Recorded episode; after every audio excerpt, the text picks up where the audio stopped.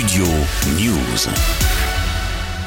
Karine Esquivillon n'a plus donné signe de vie depuis fin mars. L'inquiétante disparition de cette mère de famille de 54 ans laisse perplexe. Son mari a été placé en garde à vue mercredi dans le cadre de l'information judiciaire ouverte par le parquet de La Roche-sur-Yon en Vendée pour meurtre. Concrètement, il avait attendu une semaine après la disparition de sa femme le 3 avril dernier pour alerter les secours.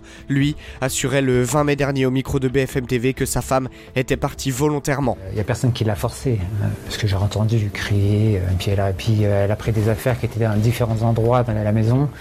Quelqu'un qui la force, c'était impossible de, de venir dans la maison en 10 minutes sans que j'entende, c'est impossible.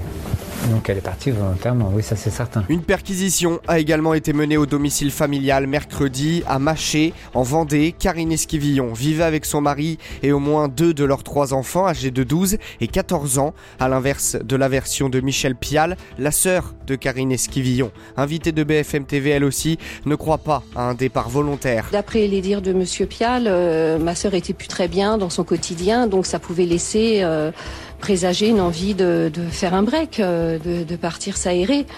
Donc euh, oui, jusque-là, on peut se dire de c'est possible, hein, mais j'ai du mal à y croire. J'ai beaucoup de mal à y croire. De son côté, la fille de Michel Pial et Karine Esquivillon soutient son père, qu'elle croit innocent, mais son témoignage intrigue les enquêteurs. Elle assure qu'il est venu le chercher, elle et son frère au collège, mais qu'il était en retard, en sueur et avec des vêtements tachés. Il n'y a rien qui prouve que c'est mon père et pour le moment, tout prouve que ce n'est pas lui.